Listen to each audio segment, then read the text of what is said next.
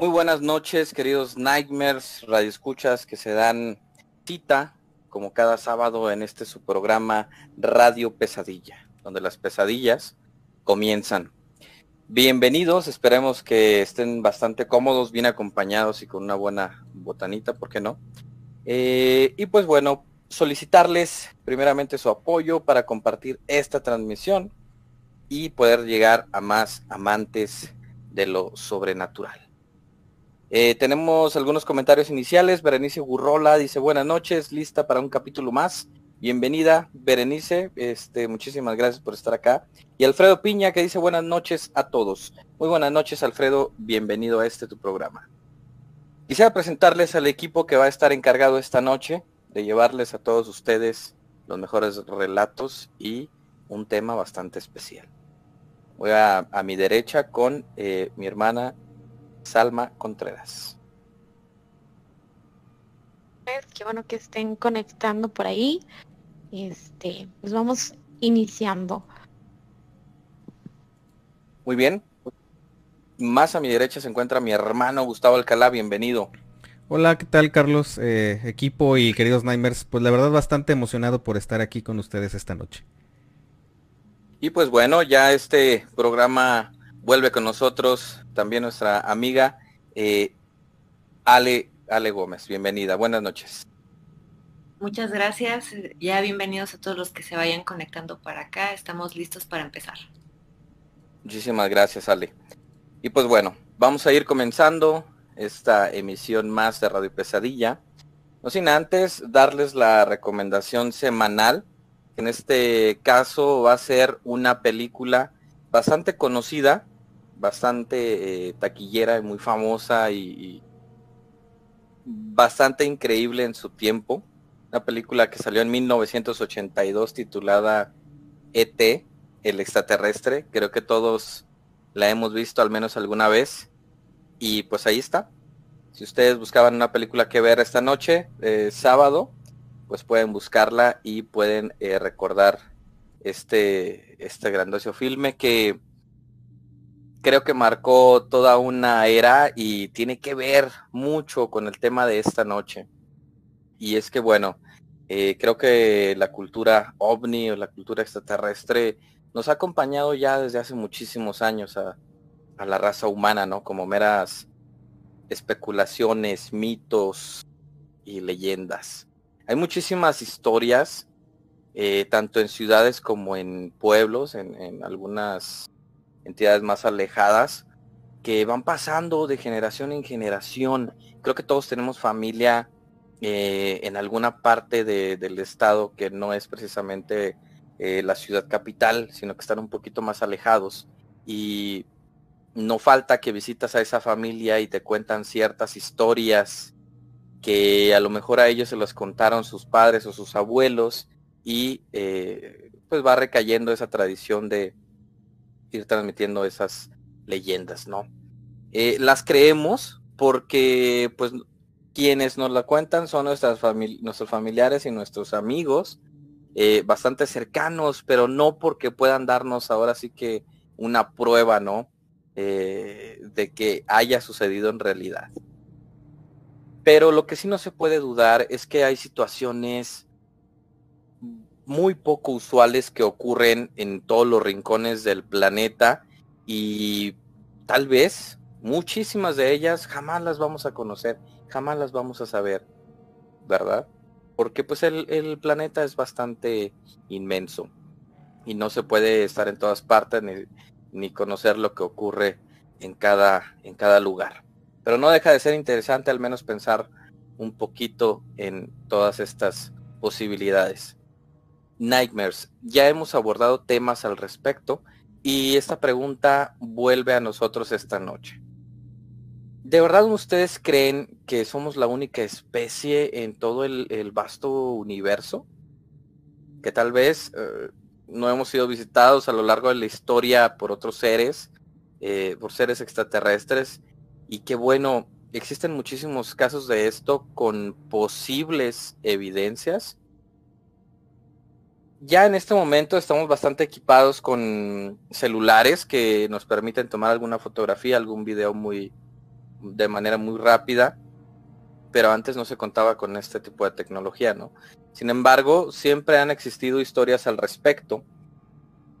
Y pues quién sabe, tal vez si ya hemos sido visitados en muchas ocasiones por razas que tal vez intenten ayudarnos, tal vez intenten que nuestra especie no eh, nos extinga.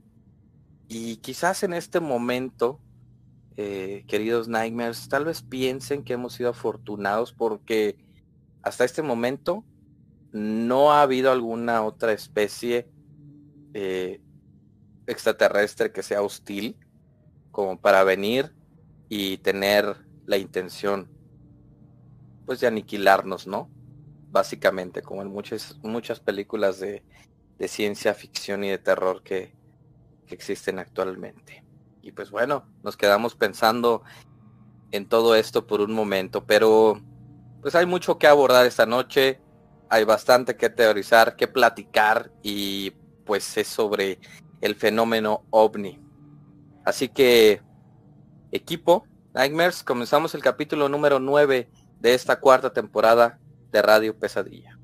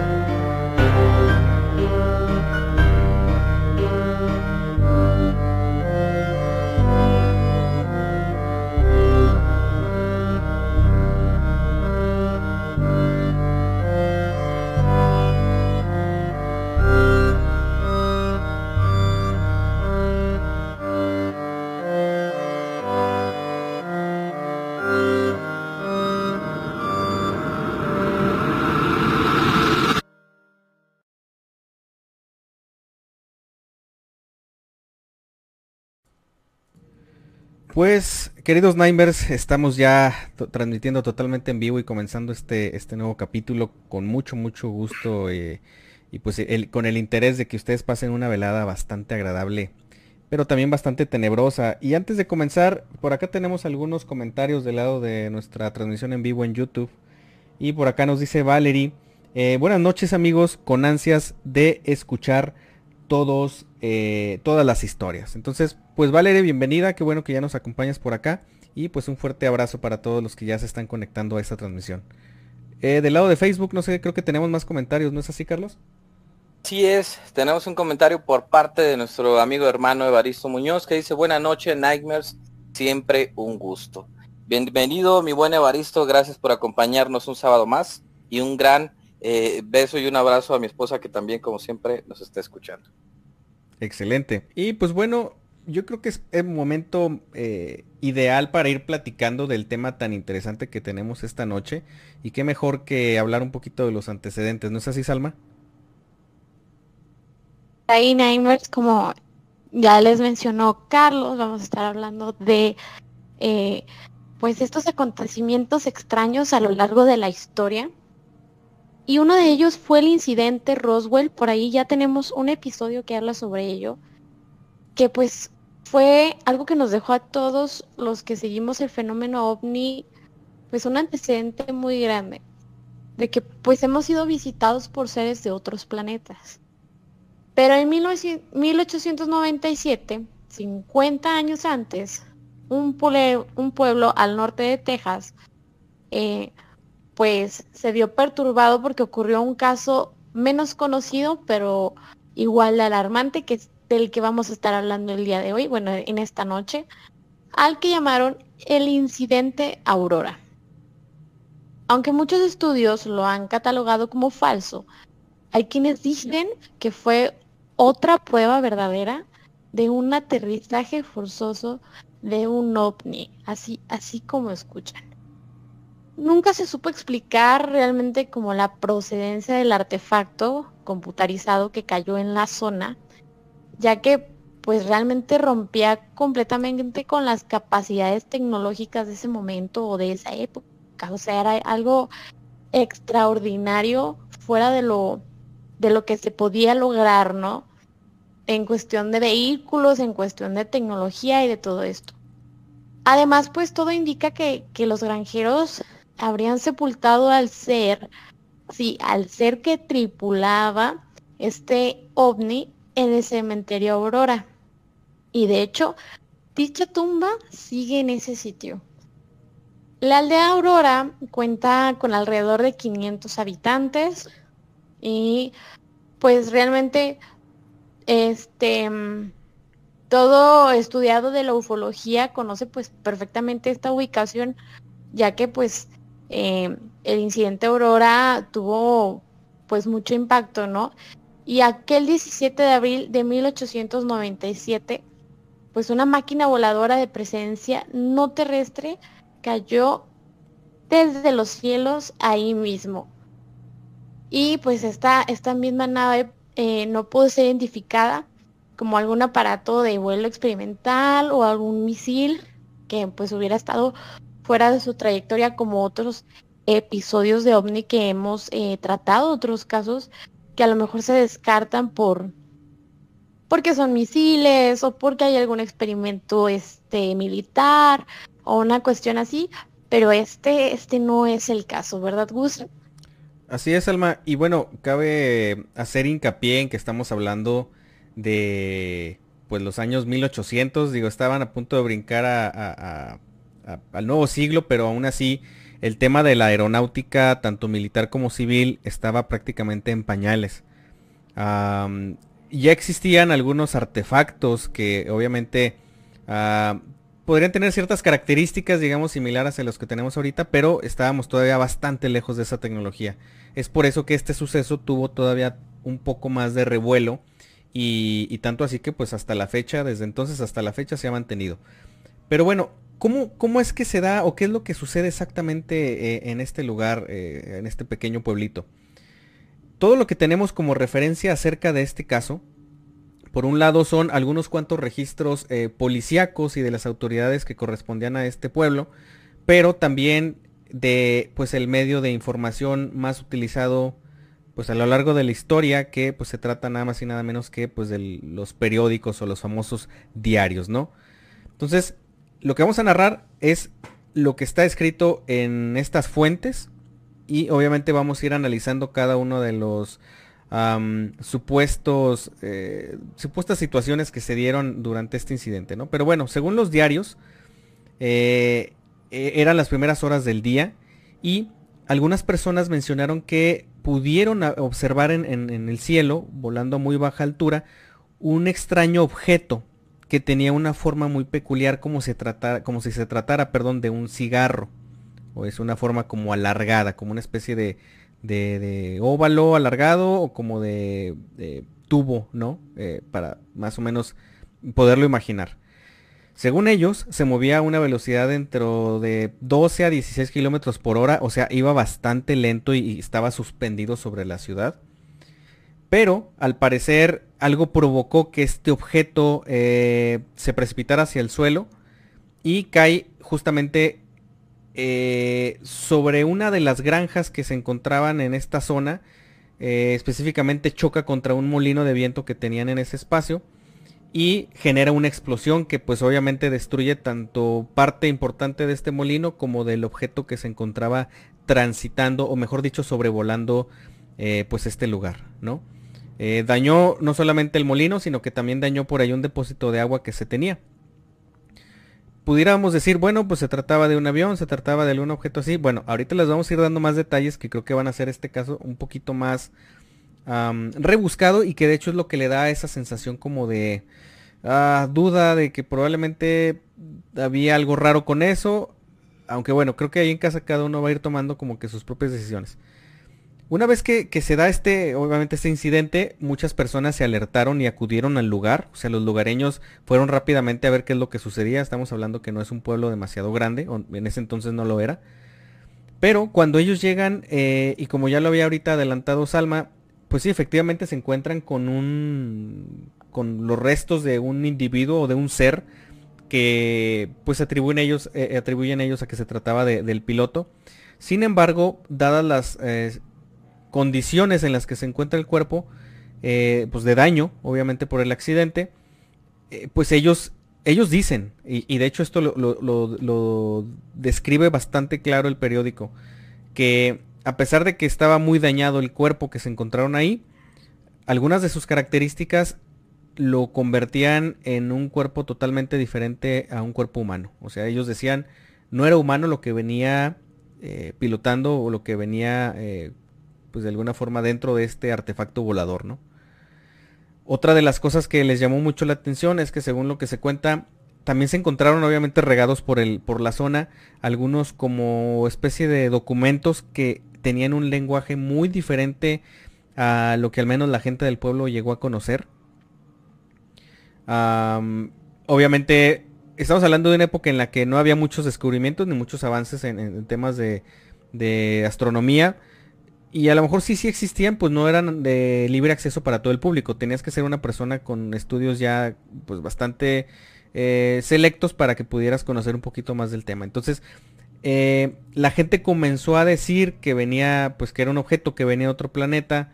Eh, otros se, atrevieron incluso a mencionar que se trataba de un marciano, porque esto es un término que tuvo mucha fama desde hace muchísimos años, tanto en la cultura como, como en el digamos, en el saber cotidiano de la gente. A veces cuando decían, oye, pues hay extraterrestres, ah, son marcianos, vienen de Marte. Eh, sin un fundamento y sin una realidad como que, eh, una base científica, pero pues la gente lo, lo, atribuía de esa manera, ¿no? Curioso porque, bueno, eh, después de que se hace todo este revuelo en el pueblo, se riega la voz, este, incluso los periódicos llegan a, a otros pueblos de las cercanías. pero bueno, pues la gente que era pues bastante creyente, eh, hicieron un entierro cristiano para pues este ser que se habían encontrado eh, y construyeron una lápida sobre la tumba. Esto es muy curioso porque bueno, eh, hasta cierto punto es uno de los, de los aspectos que están sometidos como a mucho escrutinio público, a que la gente diga, pues que eso está raro, o sea, lo normal es que pues no le hubieran hecho ningún tipo de, de entierro ni nada, si, si se trataba de algo que no era humano, pero bueno, está dividida la opinión ahí, ¿no? obviamente, em, después de colocar la lápida sobre la tumba, se cuenta que se recogieron algunos de los materiales de los que estaba hecho pues el artefacto volador, pero con el paso del tiempo estos simple y sencillamente eh, pues quedaron eh, perdidos, se extraviaron, ya nadie supo dónde quedaron no se sabe de qué manera se extraviaron y por lo tanto pues no se tuvo que, no se tuvo una manera muy, muy eh, pues sencilla de, de, seguir con la investigación, al menos de, forma pues científica, ¿no? sobre el casco de la nave se dice que se podía apreciar también una escritura que no era como conocida, me refiero eh, sobre la estructura de, la nave esta mencionada. Ah, como si se tratara de un lenguaje que, que, pues viniera de otro, de otro mundo, ¿no? Eso es lo que la gente en aquel entonces este, afirmaba. Algo curioso aquí es que la forma que tenían la, nave y algunas de las inscripciones originales que lograron eh, observar fueron plasmadas en, la, eh, sobre la tumba, ¿sí? sobre la lápida que colocaron en la tumba pues específicamente para dejar como una especie de epitafio que dijera o que dejara alguna referencia de, lo que pues ellos pudieron observar, ¿verdad? Pero lamentablemente, al igual que los materiales de este objeto, eh, con el tiempo se perdió y hasta la fecha pues nadie sabe eh, dónde está localizada o, o, quién, la, quién la tomó o hacia dónde se la llevaron. Obviamente, actualmente existen eh, réplicas que, intentan simular este, pues esta lápida y, tienen los dibujos y todo, pero estas únicamente son como cuestiones eh, eh, que se han ido pasando de generación en generación y pues dijeron, pues así era, pues así hay que, hay que hacerla, pero es, es una réplica, no es la original, ¿no? Entonces, pues hasta aquí es un suceso extraño de un pueblito muy pequeño y en una época en la que la comunicación era complicada y el desarrollo tecnológico pues muy limitado, pero todavía vamos a tener que analizar varios aspectos más porque se generaron un montón de teorías que ahorita les vamos a platicar y que creo que sería bastante interesante ir comentando con el paso de, del tema. Entonces, eh, pues no sé muchachos, creo que es momento de ir a nuestro primer bloque de relatos, ¿sí verdad? Sí. Así es. Ok, pues bueno, entonces por favor no se despeguen porque tenemos bastantes relatos muy interesantes que compartirles. Regresamos en un instante.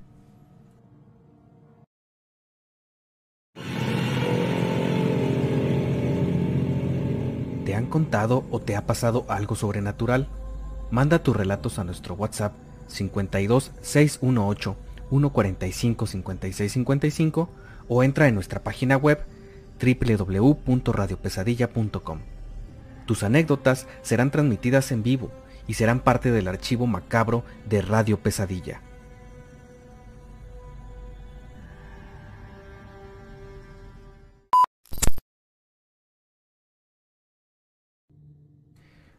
Ok, pues mi querida Ale, eh, creo que es momento de pasar a nuestro primer bloque de relatos y, vaya que se nos han acumulado algunas historias interesantes ahí, ¿verdad?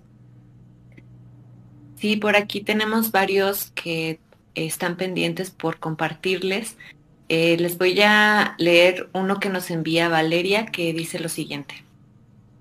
Hola, los escucho desde Ecuador. Me gustaría contarles que hay muchos hechos inexplicables que he vivido desde aparición de orbes en las fotos hasta golpes en la puerta del baño sin que nadie esté en casa. Yo ayudo a prepararse a los estudiantes para sus exámenes y muchas veces iba a sus casas. Y como me tenían confianza, muchas veces me quedaba sola con la estudiante que iba a ayudar. Había dos casas en especial en la que ocurrían cosas. Solo hablaré de una. En esta casa yo ayudaba a la estudiante en el comedor y desde allí se veía completamente la cocina y el fregadero. En una oportunidad se pudo escuchar que alguien sonaba los cubiertos en la cocina como que estuvieran lavándolos. Yo me levanté a ver porque sabía que solo estábamos la alumna y yo, y al llegar a la cocina no había nada movido. Asimismo, se azotan las puertas de los cuartos de arriba cuando ellos no tenían las ventanas abiertas. Y lo último, y trato de encontrarle alguna explicación, fue en una oportunidad que estaba platicando con alguien que trabaja allí y el televisor del cuarto de arriba se encendió. Y no está programado ni nada, eso lo supe después. Y bueno, pues gracias por leer mi relato. Aún me quedan más anécdotas y felicitaciones por el programa. ¿Cómo ven esta historia que nos mandan desde Ecuador? Muchísimas gracias primero por, por eh, vernos desde, desde Ecuador. Créanos que, que, nosotros de México nos sentimos muy emocionados que nos vean de, de lugares de fuera. Y también pues que son cosas que pasan en todas partes, o sea, no importa el país, ¿no? Pero sí está bien, o sea, qué miedo porque para empezar no era un lugar que conocía y, y ya en cuestión de que los trastes podría decir uno, no, pues quizá este, estaban mal acomodados, ¿no? Tratar de darles alguna explicación lógica. Pero ya la televisión o cosas así como que más fuertes es cuando sí pues a uno se le pone la piel chinita y, y pues no nos queda como que, no sé, tratar, o sea, por instinto es, no, pues no voy a subir a ver qué está sucediendo, ¿no? Pero ella muy valiente pues quiso ver qué, qué estaba pasando, porque por ejemplo, acá en casa de, de Gus, como es bien conocido, este, hay situaciones similares y, y sí que miedo. Sí, fíjate que a mí me llama mucho la atención y me parece bien interesante la parte en la que eh, pues nos dice que no es solamente un solo fenómeno, esto, esto es clave porque cuando realmente existe eh, un fenómeno fuerte eh, ligado a una persona, en este caso probablemente a, a, ella o a alguien de su familia o algún espacio en particular, no suele ser siempre el mismo, sino que son varias situaciones. Me llama la atención la parte de los orbes, famosos orbs, que son como pequeñas esferas de luz Ojo, no hay que confundirlas porque a veces eh, pueden parecer, eh, o sea, a veces son partículas de polvo que las cámaras con cierta luz eh, captan, pero estas, estas partículas se mueven con mucha volatilidad. A diferencia de los orbes o los orbs, son pequeñas luces que se mueven a conciencia, como si pudieran eh, dirigirse y luego reformarse y luego juntarse con otros y, estar evolucionando y hacer varios movimientos, digamos, eh, con cierta inteligencia, porque este tipo de energía se ha ya manifestado en, muchísimos casos en los que eh, son como que las primeras apariciones o primeras manifestaciones que da pues un fenómeno de, de configuración corpórea que le llaman así los que estudian esta parte del ocultismo, ¿no? Que, que, son las famosas este, apariciones fantasmales. Entonces primero se ven estas pequeñas esferas con el paso de los días y posteriormente se termina observando ya una figura completamente conformada como puede ser una persona, eh, la de un familiar o la de un ser que obviamente ya no está vivo. Entonces me llama mucho la atención porque si le han pasado desde esas cosas hasta situaciones ya más fuertes como las que de pues objetos que, que bueno que golpean puertas o objetos que se lanzan, etcétera, creo que creo que sí se trata de un fenómeno que probablemente esté ligado a, nuestra Nightmare. ¿Tú qué opinas, Carlos? Fíjate que sí está muy interesante, pero sobre todo yo me fijé más en las partes de los golpes hacia los eh, las puertas, lo del televisor que se enciende, los platos y todo esto. Ajá. Y así de, primera instancia sí lo clasifico como un fenómeno poltergeist. Ojalá que no sea de esta manera, porque eh, habría que hacer por ahí una labor importante en esta casa. Eh, pues porque quiere decir que anda por ahí una entidad que tiene cierta, mm, híjole, pues cierta negatividad. Y en caso de ser un espíritu de una persona eh, fallecida, llegada a los que habitan esta casa, pues tal vez no está descansando y tiene cierta cierta frustración, ¿no? Cierta hostilidad, así es. Entonces creo que sí sería bien importante ahí realizar alguna labor eh, que se acercara con algún profesional o alguien de, su religión que pudiera apoyarle. Totalmente de acuerdo. Y pues bueno, nuevamente reiterar la invitación a, nuestra querida Nightmare Valeria para que eh, pues a lo largo de estos programas se anime a, seguirnos platicando de sus experiencias porque estoy seguro que son bastante interesantes y creo que la comunidad de Nightmares eh, pues le encantaría escucharlas porque creo que e, este es un foro que, siempre tratamos de que sea muy abierto para que otras personas escuchen este tipo de relatos y se animen también a platicar sus eh, sucesos y de esta manera podamos llegar a comprender un poquito mejor todo lo que sucede y que a veces pues no le ponemos mucha atención pero que sin embargo ocurre, ¿no? Entonces, pues un abrazote por ahí para, para Valeria y pues saludotes a todos los que nos escuchan, no solamente aquí en nuestro país, sino pues probablemente de, de, otros países. Un abrazote para todos ellos, ¿no? Y eh, tenemos otro relato, Ale. Por aquí les tengo listo uno más que nos envía Juan Alonso, eh, que dice lo siguiente. Estaba con la edad de siete años y recuerdo claramente aquel día. En todo el colegio estaban desesperados por salir, ya que ningún profesor estuvo en el colegio ni siquiera hicieron reunión y realmente no se supo a dónde fueron. Cuando entonces, en mi salón, de pronto todos salieron corriendo. ¿Por qué? Bueno, pues por el hecho de que del librero salió una mano negra. Solo se asomó como si alguien estuviera ahí. Y es más, la parte de atrás de mi colegio se veía personas, y eso asustaba. Entonces, a la hora que eso apareció, todos morimos de miedo y salimos llorando. Desde aquel día tengo una pequeña incomodidad. Cada vez que veía ese salón, ahora con 20 años, aún lo recuerdo. Pero hasta ahora no me explico qué fue eso. Mm, ¿Ustedes qué creen que fue?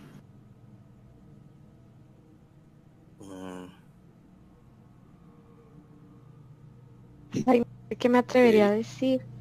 O sea, hipótesis hay muchas, ¿verdad? Desde que puede ser algún espíritu o alguna situación interdimensional como, como nos han comentado algunos nightmares. Y es que Bueno, o sea, no, em, en mi escuela pasaba algo similar. Había una, una casa que estaba así como abandonada, cerca de donde eran las canchas, y estaba como esta leyenda, ¿no? De, de si se aparece una fotografía fuera de la casa colgada, es porque algo malo va a suceder. Y pues era algo muy ilógico que alguien fuera a colgar una, pues una foto, ¿no? Fuera de su casa. Pero sí había gente que aseguraba que, la, que, que llegaba a ver esa fotografía así colgada de la nada en la puerta afuera. O cuestiones como que muy extrañas y esa sensación como de miedo que se sentía alrededor de esa casa estaba, estaba horrible. O sea, todos tratábamos de evitarlo. Pero pues ahora a ella que le sucedió en su salón, o sea, bueno, perdón, a, él que le sucedió en su salón, que pudo haber sido de verdad que, que espero que Gus y, Carlos nos puedan guiar, un, orientar un poco más, porque lo interesante es que pues, fueron todos, o sea, no nada más fue él. El recuerdo estoy segura que también lo tienen otros compañeros de su clase, ¿no? Ojo, y, antes de la, de la opinión de, de Carlos, hay que diferenciar, muchas personas escépticas suelen decir que eh, cuando varias personas eh, atestiguan algún fenómeno, pues se trata nada más que de un cuadro de histeria colectiva. Pero la histeria colectiva por lo general tiene un estímulo directo que puede ser un sonido fuerte, eh, algún objeto que se cayó o cosas como muy, muy estruendosas que, que llegan a impactar. Y lo que sucede es que la persona pues genera una respuesta instantánea para tratar de explicar esa situación y esa respuesta puede ser que se les afigure ver a una persona o ver a alguien. Sin embargo, eh, hay que tener como que siempre la, precisión de que a veces el, estímulo ni siquiera es una situación alarmante y aún así varias personas pues logran ver lo mismo, o sea, logran ah, tener como que la misma experiencia aún y que haya sido algo muy sutil. Y en este caso me parece que el tema de lo que pudieron observar se va más por ese lado. O sea, no, no creo que haya, al menos de mi parte, no creo que haya sido una cuestión de, histeria. Y, más porque, eh, bueno, siempre es bien importante y sería, sería una maravilla poder conocer el contexto de ese lugar. Porque si, si tiene alguna historia oscura, si, si en este espacio se dieron situaciones pues probablemente a lo mejor muy dramáticas no sé, se me ocurren muchas situaciones, pero si existiera ese uh, como que esa, ese, ese ángulo del pasado en el que sucedió alguna catástrofe cercana a ese lugar o alguno de los eh, que participaron en esta experiencia, yo me atrevería a decir que podríamos este, estar confirmando que se trató de una de una experiencia donde presenciaron algo que obviamente no era natural. No sé tú, Carlos, ¿qué opines? Fíjate que ahorita que, que está Ale leyendo la historia, pensé dos cosas. La primera fue eh, la situación que nos ocurrió en tu casa, mi amigo. Eh, sí. La mano que yo observé. O sea, ¿por qué nada más mostrar una extremidad, no? Es, bien curioso. Y luego, por ejemplo, en, nuestro caso que abrió la puerta. Sí, interactuó con algo físico. Exactamente, a eso iba precisamente. Ya eh, se materializó de cierta forma y logró interactuar con este plano. Ajá. Eh, y la segunda es gente sombra. Sí. Hemos traído también el tema ahí en varias anécdotas eh, acerca de este fenómeno de la gente sombra. E incluso varias historias que nos han llegado del hombre del sombrero. Son entidades muy enigmáticas, muy interesantes, pero que en realidad no sabemos qué es lo que buscan en sí, ¿no? Eh, dentro de la demonología no hay una, no se catalogan estas de alguna manera, no se llegan ahora sí que a mencionar. Eh, no sé, por ejemplo, en el espiritismo si haya ya alguna clasificación, pero yo pensé en la gente sombra.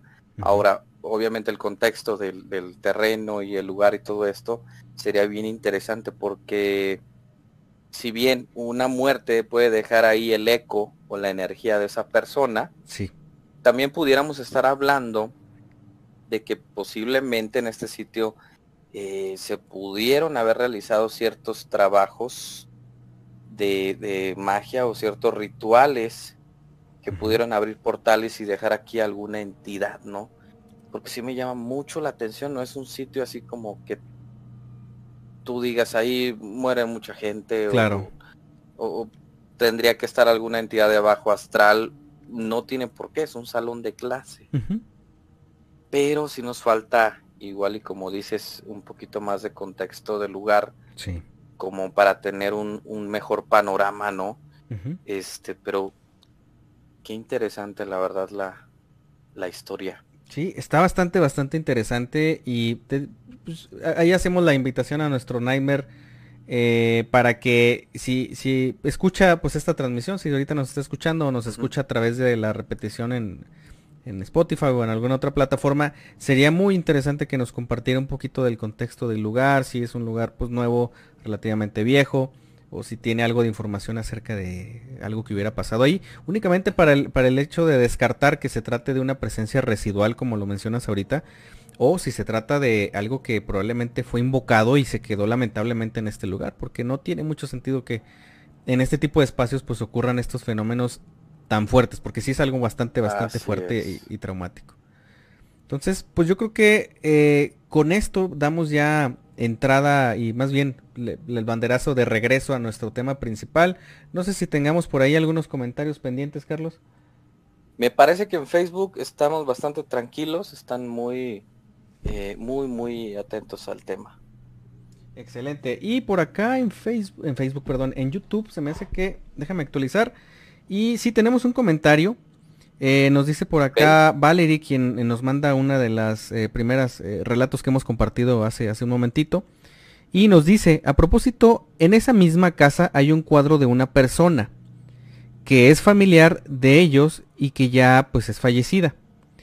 Y es mucha coincidencia que se encuentra en el segundo piso, justo donde se escuchan los ruidos. Ok. Sí, justo lo que decíamos, ¿no? Posiblemente algún familiar eh, fallecido que no esté encontrando la, la luz, el descanso. Así es. Es muy probable. Entonces, pues bueno, seguiremos muy al pendiente de, del caso de, de, Valerie, al igual de todos los relatos que nos mandan, pero eh, creo que ella todavía pues sigue eh, viviendo este tipo de manifestaciones y pues vamos a estar muy al pendiente.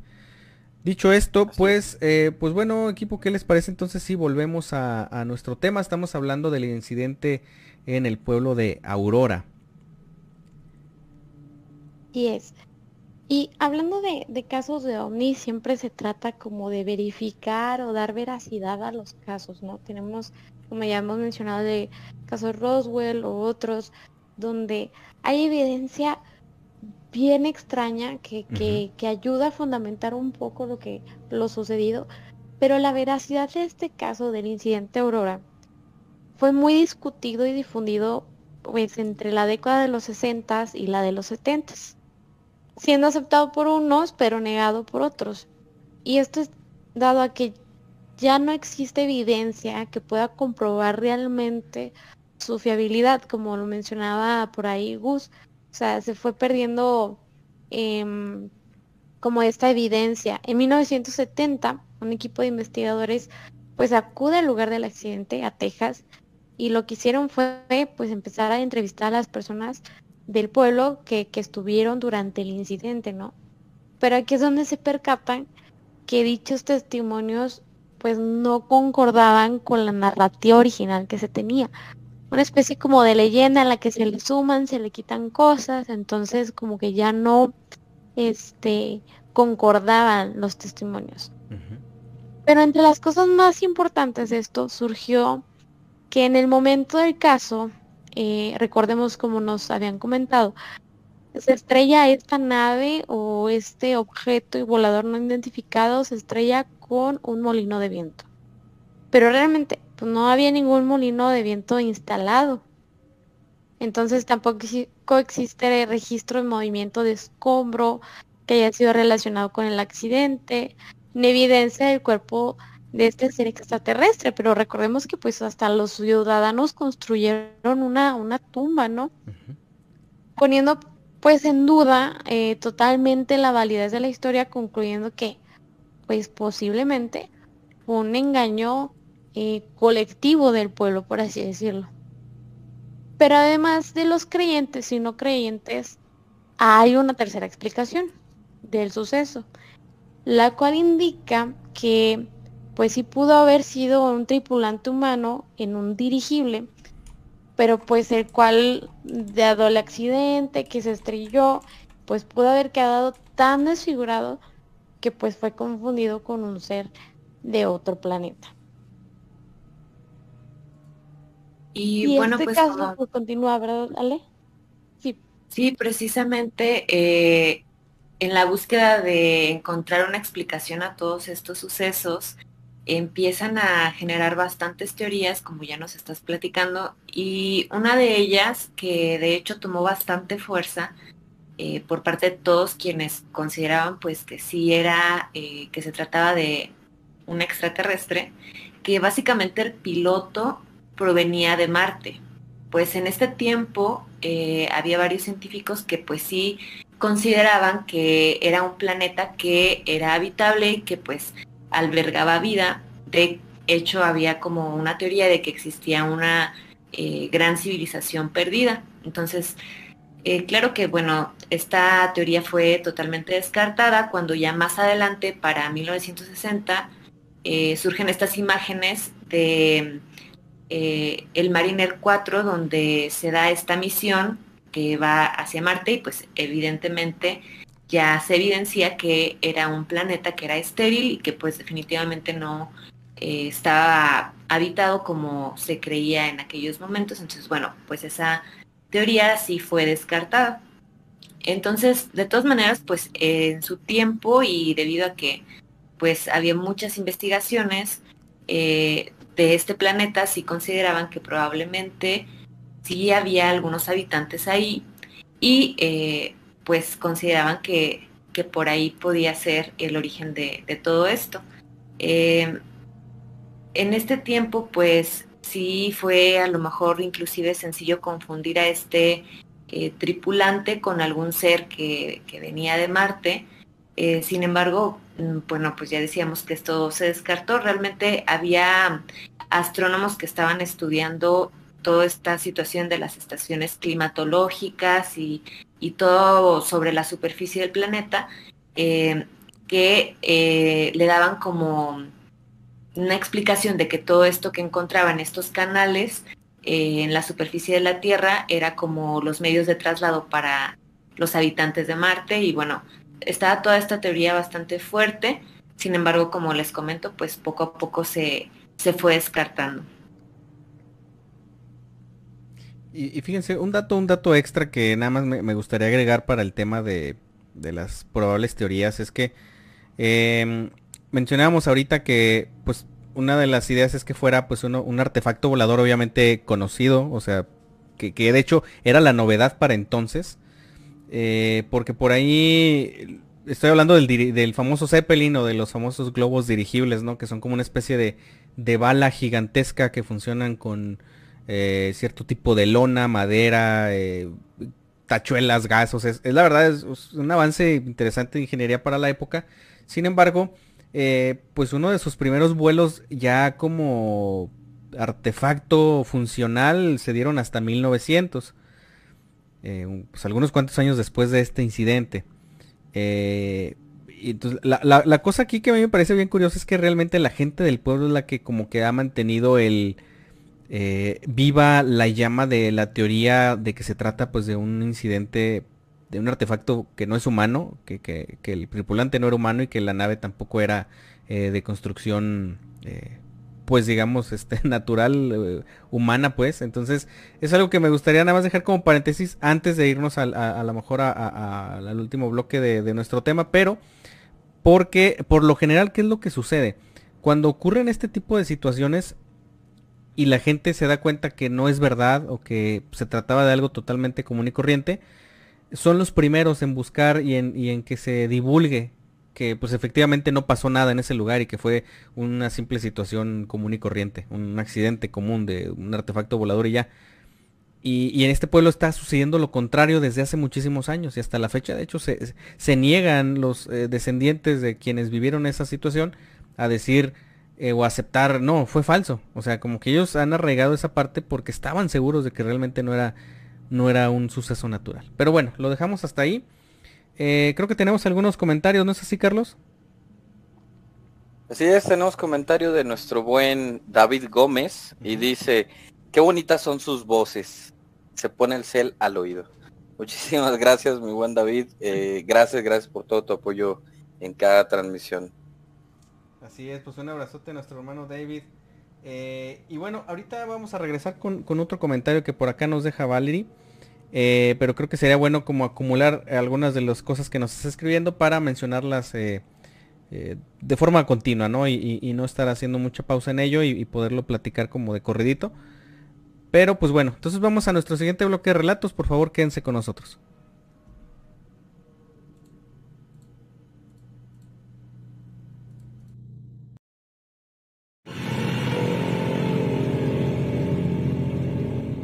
Nightmare, te invitamos finalizando este programa a que nos busques y nos sigas en nuestras redes sociales, TikTok e Instagram.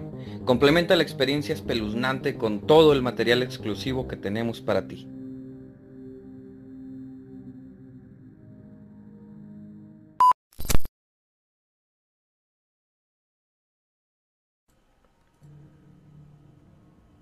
Ok, y pues ya estamos de regreso.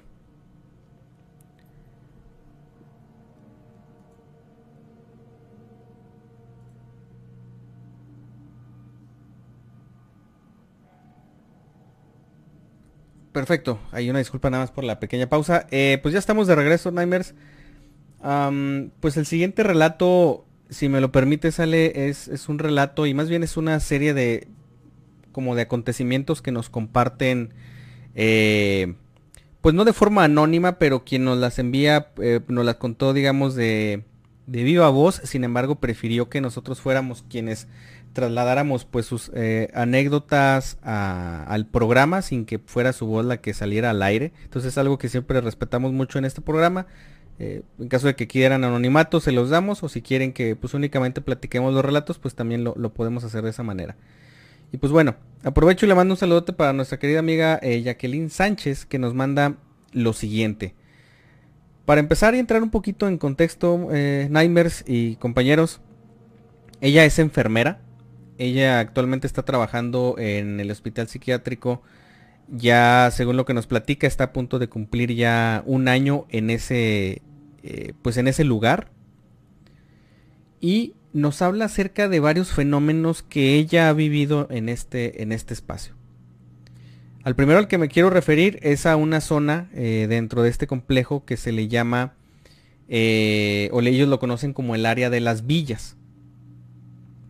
El área de las villas, básicamente dentro de este complejo, pues es, un, grupo de varias casas bastante grandes en este terreno, eh, que están separadas, o sea, están divididas y las cuales se utilizan para alojar eh, pacientes que ya no pueden salir a, digamos, a la sociedad como cualquier otro paciente que, se está teniendo con, regularidad, ¿no? es para internar a personas que ya eh, a lo mejor su estado de salud es un poquito más deteriorado y por lo tanto necesitan estar internadas ahí.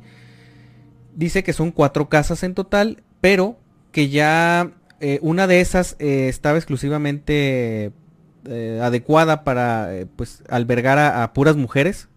Solamente a mujeres en este lugar se albergaban. Pero que por cuestiones de deterioro relacionados a los tiempos de lluvias, a goteras y demás cosas, pues esta área en particular ya tiene bastante tiempo que está abandonada. No se utiliza para nada. Eh, lo que nos platica y según lo que no solamente ella, sino compañeros, eh, camilleros y, enfermeros y enfermeras que trabajan en este espacio, nos dicen que han visto eh, a lo largo de, sus, de los momentos en los que pasan por este lugar al menos, han, reportado que han visto deambular a una mujer con ropa de color blanco, pero lo que les parece muy extraño es que la mujer eh, muestra, o más bien manifiesta tener una altura fuera de lo común, o sea, es una mujer extremadamente alta. Eh, cuando el personal pues trata de buscarla para, eh, pues obviamente ver si viene de alguna de las otras áreas o si se metió por otro lugar, pues resulta que eh, pues ya no la encuentran y hasta la fecha nadie ha podido verle las facciones de su rostro. es, una aparición que no, a la cual pues no le encuentran el rostro, pero que la ven de forma muy común y regular en este, en este espacio que pues es un espacio totalmente abandonado, ¿no? Eh, bueno, esta es una de las cosas que nos platica.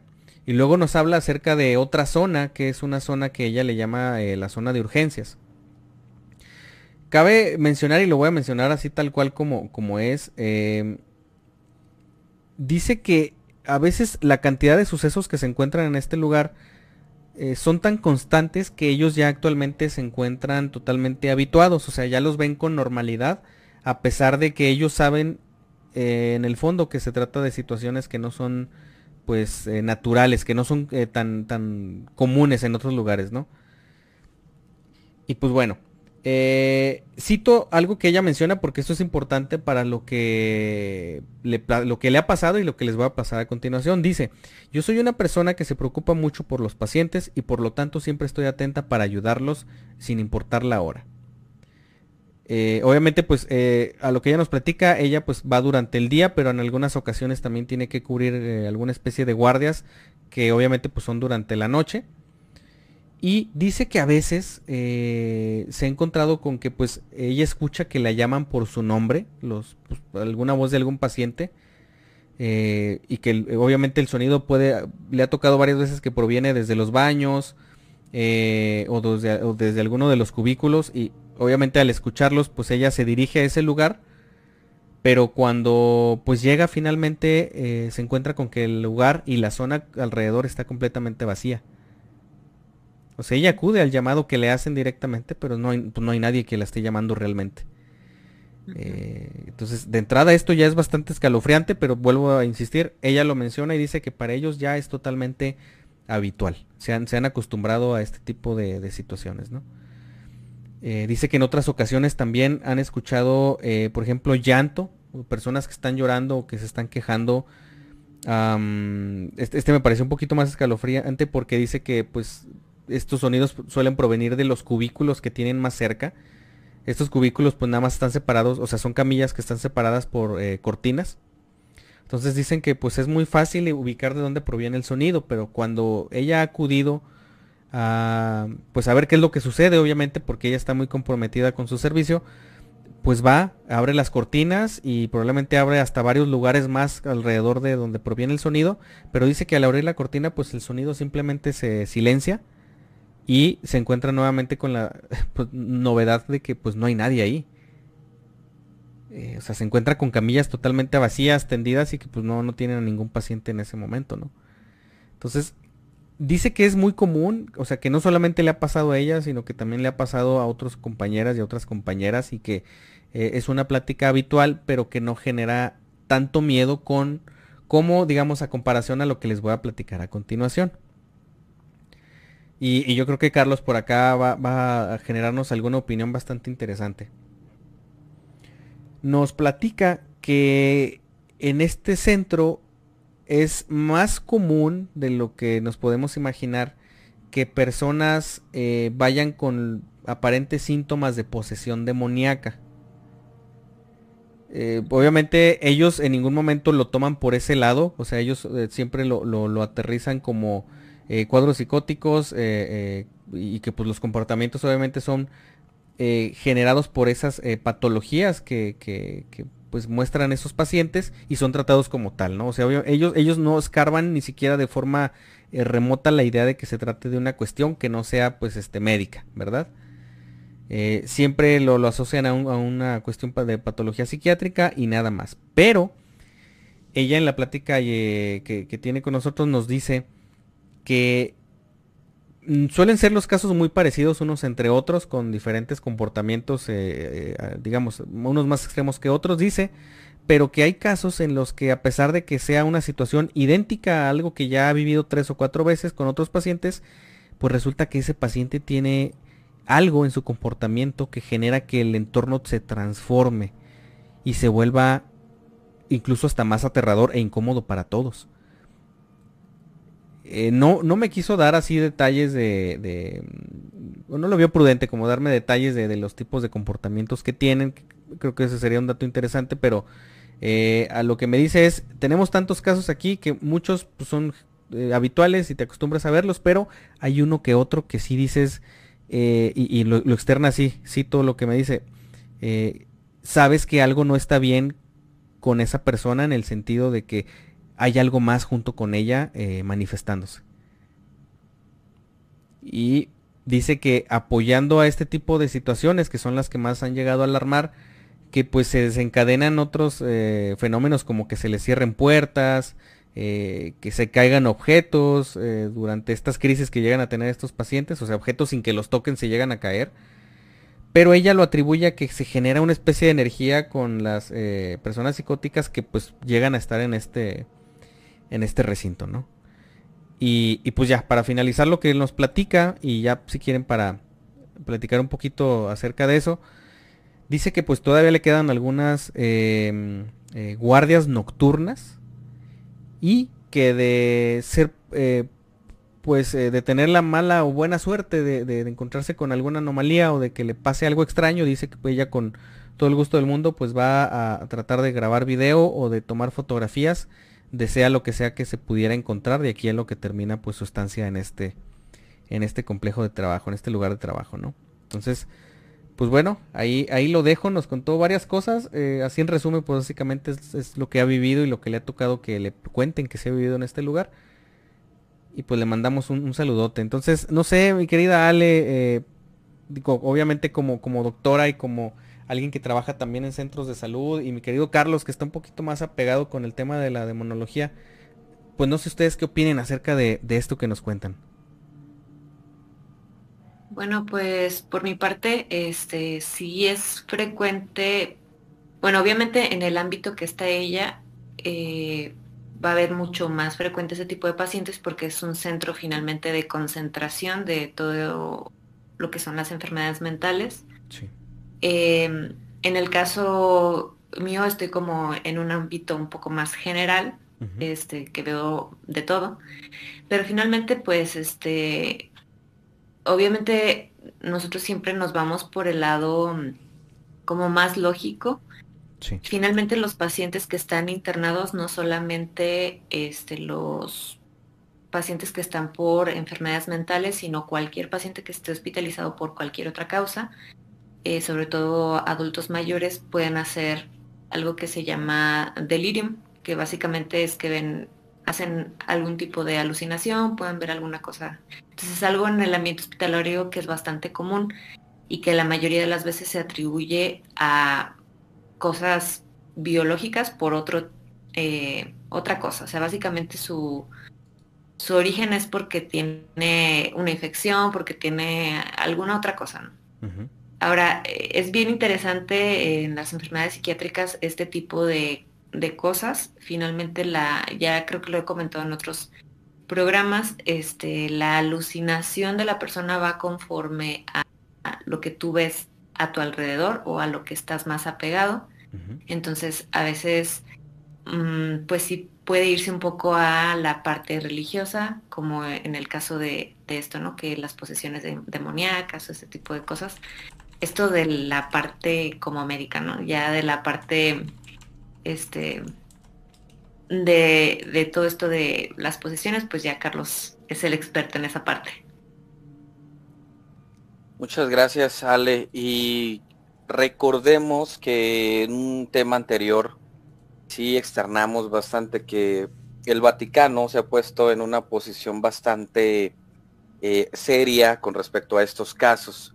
Porque todos los exorcistas, eh, todos los sacerdotes que tienen este, esta preparación de exorcista, nos platican que eh, yo creo que sí como un 90% de los casos que acuden a ellos con una supuesta posesión resulta ser un diagnóstico eh, psiquiátrico, ¿verdad?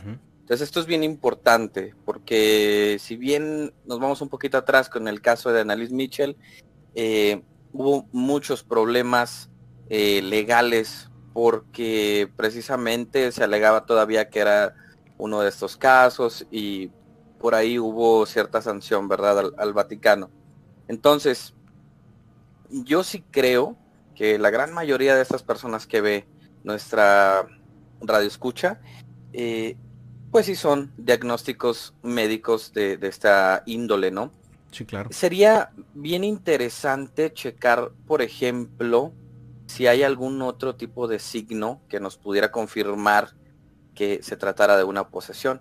Y esto, pues bueno, únicamente se podría lograr si acudiera a este sitio eh, algún sacerdote, algún demonólogo eh, experto en la materia, porque sí hay ciertos signos bastante eh, palpables que nos pudieran arrojar que se trata de una posesión como tal, ¿no?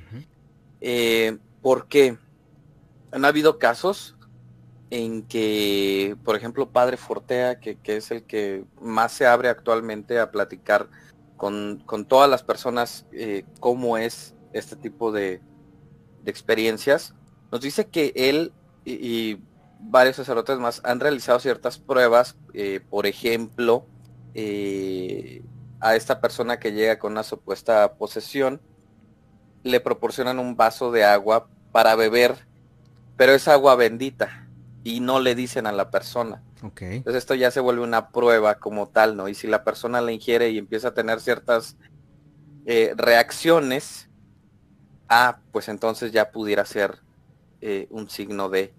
Eh, recordemos que también existe hablar en otras lenguas, lenguas muertas, o la lengua de los ángeles, ¿verdad?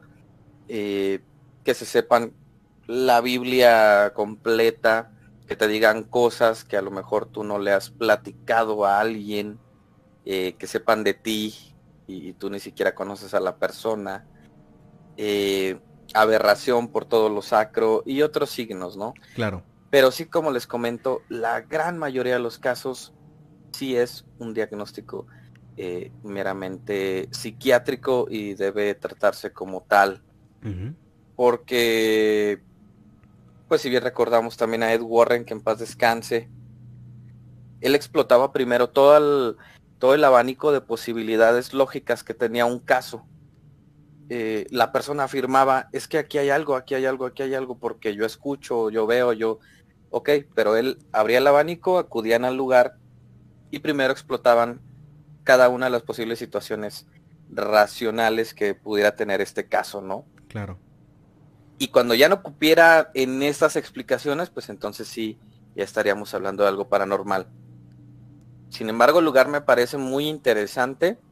Yo, por ejemplo, platicaba ayer con Gus y yo le decía, no sé en qué estado se encuentre ahorita ese lugar.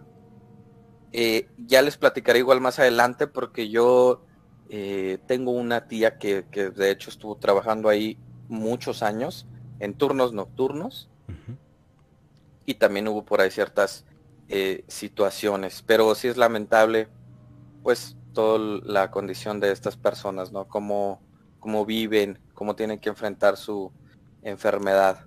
Sí, desde luego. Muy interesante y muchas gracias por, por este caso. Así es. Y pues bueno, yo creo que eh, es un buen momento para retornar a el tema que nos eh, pues ha traído esta noche el capítulo del incidente de Aurora. Nada más, eh, me, gustaría compartir rápido un comentario de parte de, Valeria, que hace ratito nos mandaba una anécdota. Digo, nada más para que no se nos vaya a ir tan lejos del contexto y no quedemos tan lejos de lo que nos había relatado hace un rato. Eh, eh, nos manda un mensaje acá por YouTube haciendo como complemento de lo que mencionaba de, lo que sucede en este segundo piso de, la casa que, mencionaba. dice que en esa casa eh, las cosas más extrañas pues pasaban en, el cuarto de arriba eh, y en el cuarto de estudio. Y dice que justamente ese era el cuarto de juguetes de su alumna y es ahí donde se encendían, eh, que se, bueno, que se escuchaba que se encendían algunas muñecas, o sea, como si se activaran de forma autónoma, que eso de entrada ya es bastante raro. Dice, ella se ponía a cantar cuando ella quería que las personas que entrábamos a este cuarto, sobre todo como para llamar la atención, ¿no? Eh, dice que de repente cuando es como si el juguete quisiera que, alguien más eh, fuera al lugar, entonces se generaban estos ruidos como para atraer la atención. Ojo aquí con esto porque esto, esto sucede en, casos donde sí existe una entidad que, tiene como cierta predisposición a, a, que la gente se acerque obviamente para obtener alguna especie de, beneficio. Eh, porque esto es muy común que suceda, ¿no? Que te atraigan de alguna manera. Dice, yo suelo ser una persona que no se asusta fácilmente. pero último que me pasó se los contaré en otra ocasión. Entonces por ahí nos deja con, con, con los puntos suspensivos de ver qué mal le llegó a pasar. Y, y pues ahora sí que pues bienvenido eh, que, nos vaya agregando por ahí pues de estas situaciones tan escalofriantes que le, que le han sucedido, ¿no? Así es. Y pues bueno, eh, pues ahora sí muchachos, ¿les parece si regresamos a, a pues ya al, bloque final de nuestro tema, si no estoy mal? Muy bien, claro que sí. Y bueno, como ya hemos estado platicando de este caso Aurora, pues unos dicen que es real, unos dicen que no lo fue. Eh, pero bueno, la realidad, ya centrándonos bien eh, en lo que sí es palpable, pues como nos decía mi buen Gus, se encontraba la humanidad en, una parte en la que ya estábamos realizando ciertas, eh, ciertos prototipos o ciertas maquinarias que eran capaces de volar. ¿sí? O sea, ya, ya teníamos esta tecnología, pero no eh, tal cual la de ahora. Estábamos en pañales, como bien nos decía. Y pues bueno, eh, la realidad pudiera tratarse de que realmente fuera un objeto de este tipo, ¿verdad? Algún prototipo o algo diferente que estuvieron por ahí probando y que los lugareños pues catalogaron como un fenómeno, pues un fenómeno ovni. Que bueno, al fin de cuentas, el avance de la tecnología sí se veía eh, bastante avanzado porque ya teníamos vacunas, ya estaban los dirigibles, que también ya mencionábamos, locomotoras, etcétera, ¿no? Entonces sí es muy posible esto, no era una idea descabellada que, fuera tripulado realmente por una persona y que pues tuvo un accidente bastante lamentable atestiguado por los pobladores de aquí, ¿no? Eh, y que bueno, quedara en unas condiciones deplorables, tan, tal así que, que lo vieran y lo catalogaron como un marciano como un extraterrestre. Pues bueno, en el año 2008, ya bastante, bastante actual, por ahí un programa llamado Cazadores de OVNIs, no sé si lo hayan escuchado en algún momento, pues son eh, unos investigadores de la ufología, eh, fueron al pueblo, estuvieron platicando con la gente, eh, les decían pues la, la versión, ¿no? El lugar y todo esto. Y los llevaron a la supuesta tumba. Y pues bueno, al llegar a esta tumba, eh, se percatan de que era la única que no poseía un nombre labrado. Y pues ellos teorizaron que realmente sí pudiera ser la de aquel ser eh, que tuvo el accidente, ¿no?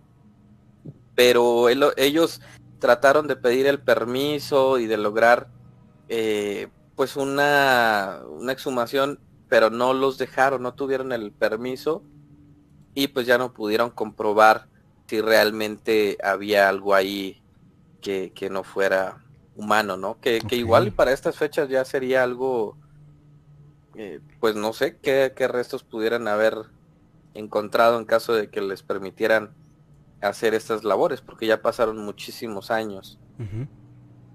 Quizás eh, se conservan diferente. No lo sabemos. Tal vez, ¿verdad? En caso de que sí fuera un extraterrestre. Si pudiera ser. Y pues bueno, Nightmares, cerramos este tema del caso Aurora con una interrogante. ¿Ustedes qué creen? ¿Que haya sido una realidad o que haya sido producto de una ficción? ¿Una leyenda o un mito que, que se fue pasando simplemente de generación en generación? porque de lo que ya se estuvo hablando es de que mm, ya en cierto punto ciertas versiones no cuadraban, que no chocó con ningún molino eh, y varias cuestiones más, ¿no? Objetos que, que nunca se lograron encontrar de la nave, etcétera, etcétera. ¿Realidad o ficción?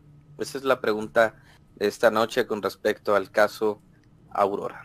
¿Qué dicen equipo? Ah, Miren, eh, la verdad es que yo tengo mis, mis dudas en cuanto, obviamente, las mismas dudas que mencionamos ahorita acerca de la veracidad del caso. Pero lamentablemente no puedo estar seguro porque también existen varios aspectos que me parecen de entrada raros. Lo primero es el, lo más lógico para mí es que se tratara de un Zeppelin, de un dirigible, que obviamente tuviera un accidente. Y, de entrada la, figura del dirigible encaja con el objeto que se escribe en el periódico. Y luego, yo le atribuiría las letras raras probablemente a otro idioma, o sea, de que se tratara de un dirigible de, de otro, pues en otro, en otro idioma, simple y sencillamente, a lo mejor eh, que estuviera en sánscrito o que estuviera eh, con letras este, de la Unión Soviética, qué sé yo. Podrían ser mil cosas, pero, o sea, eso sería lo lógico, pero lo que no me cuadra es el lugar específico en el cual se encuentra este pueblo porque los alcances de los Zeppelin eh, eran bastante limitados. no lo mencionamos al principio, no sé si lo mencionamos, pero este pueblo de Aurora está en Texas. Está al norte de una ciudad que es pues muy conocida, que de hecho es muy bonita, que es Fort Worth, Texas. Eh, digamos, todavía más arriba de Dallas. Entonces, eh, esta zona, si, si, ustedes la ubican en, un, en el mapa, si se van al Google Maps o donde sea, eh, se van a dar cuenta que no es un lugar idóneo como para que se tratara probablemente de un Zeppelin o de un globo eh, que estuviera haciendo alguna especie de espionaje o de reconocimiento de alguna nación enemiga. De entrada, descartaría yo eso. Y para mí, pues eso se vuelve un poquito raro. Y lo segundo es que cuando suele haber un proyecto de este tipo y que alguien está trabajando en, un desarrollo tecnológico, por lo general, una de dos. Eh, o es un equipo de, creadores que obviamente van a reclamar eh, pues es el equipo que quedó disperso por ahí después del accidente, claro. O sea, van a ir a recuperar sus cosas porque es su dinero, su, lo que, en lo que se gastó todo el dinero que tenían para generar ese objeto o aeronave o lo que el nombre que le quieran dar. Y lo segundo, si hubo una pérdida humana, también debería haber existido gente que eh, intentaría recuperar los restos de, la persona que iba pilotando este, este artefacto. Entonces, son cositas que quedan como fuera del lugar que tampoco me convencen ni por el lado de que se trate de algo eh, de otro mundo, de otro planeta, pero tampoco me, convence el hecho de que se trate de algo que sea pues eh, un simple accidente de una prueba de vuelo o alguna cosa así. Entonces, lo dejo nomás al aire, ahora sé que para que tanto ustedes, equipo y los Nightmares allá en casa, pues lo tengan presente, pero yo no me puedo ni inclinar ni para un lado ni para el otro. Estoy como que eh, nada termina por cerrar para mi lógica.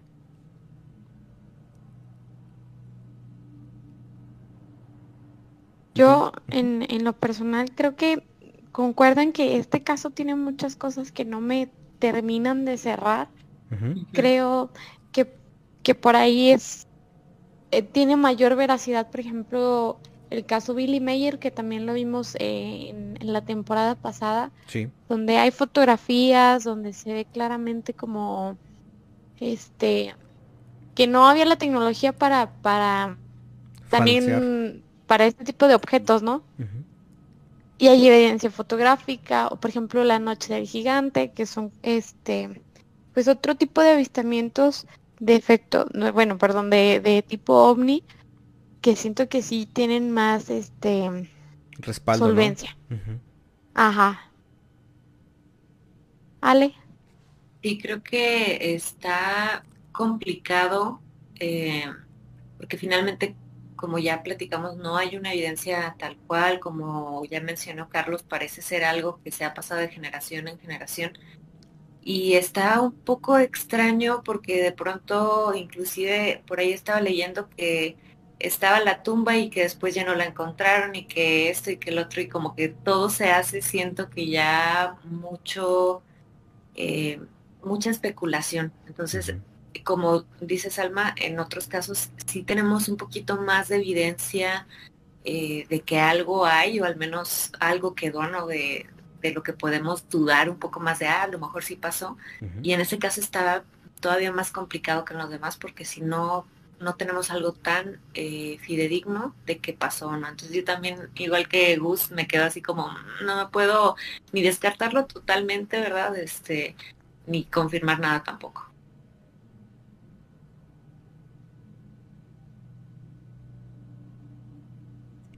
Sí. Muy bien, Nightmares. Pues ahí lo tienen. Creo que sería bastante interesante leer sus respuestas, sus opiniones por ahí en comentarios eh, si creen que haya sido una realidad o una ficción. Yo me voy a quedar con una opinión muy personal que creo que en muchísimas etapas de la raza humana, muchísimos eh, eh, pasos de nuestra civilización, creo que de alguna manera han estado presentes otro tipo de seres. Y quién sabe, ¿no? Esto pudiera ser una más de ellas, pero pues no podemos saberlo a ciencia cierta. Así que pues bueno, ¿qué les parece muchachos si vamos cerrando el capítulo de esta noche? Salma. Sí, los invitamos también, Nightmares, a que se queden a escuchar eh, la leyenda de la noche. Bueno, en unos momentos más van a poder escuchar estas, este mini em, bueno, esta, esta parte que hemos agregado a esta temporada, que esperemos lo estén disfrutando. Entonces, quédense, muy buenas noches, Nightmares, gracias por acompañarnos. Mi nombre es Alma Contreras y pueden buscarme en mi Instagram con el mismo nombre que es alma.contreras. Eh, Carlos. Gus. Ah. Si quieres vamos con Carlos. Muchísimas gracias Nightmares. Nos escuchamos el próximo sábado y recuerden buscar estos capítulos en, eh, en Spotify por ahí ya disponibles durante la semana. Muchas gracias. Yo soy Carlos Vargas. Pueden encontrarme en Instagram como bruce.fl. ¿Vale? Eh, gracias. Pues bien, eh, ya fue un programa más con ustedes. Los estaremos esperando la siguiente semana. Mi nombre es Alejandra Gómez. Eh, mi Instagram está como la mía Scarlett para que por ahí eh, me sigan y bueno, pues aquí nos estaremos viendo. Salma.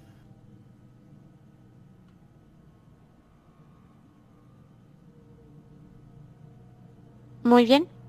Pues entonces los dejamos Nightmares con la leyenda de la noche. Esto fue Radio Pesadilla, donde las pesadillas comienzan.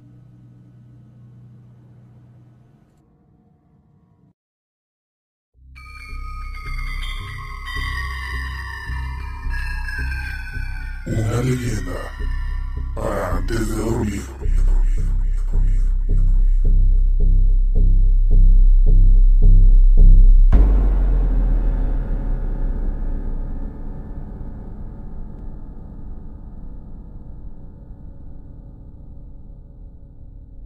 La leyenda del Nahual, Tlaxcala.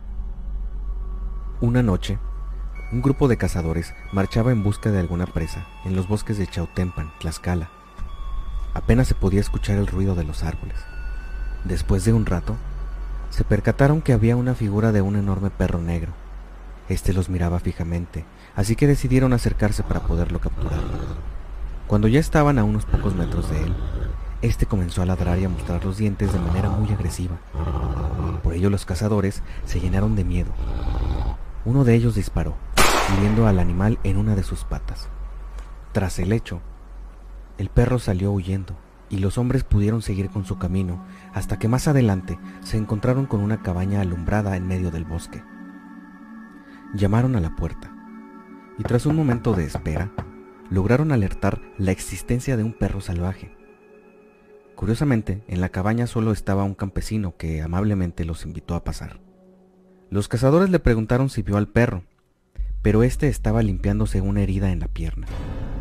Ya que no recibieron una respuesta, decidieron marcharse, y fue así como llegaron a una taberna. Ahí contaron todo lo que les pasó al tabernero, y éste les dio una explicación a todo esto. Ciertamente, el perro era el campesino que se habían encontrado, pero debido a que vendió su alma al diablo para poder robar grandes riquezas, lo hace ser muy peligroso. El tabernero les aconsejó que siempre lleven crucifijos y un cinturón de piel de víbora, para que el nahual, como se hace llamar esta criatura, se vuelva a transformar en humano y de esta manera no los pueda atacar. ¿Y cómo se puede combatir a un nahual?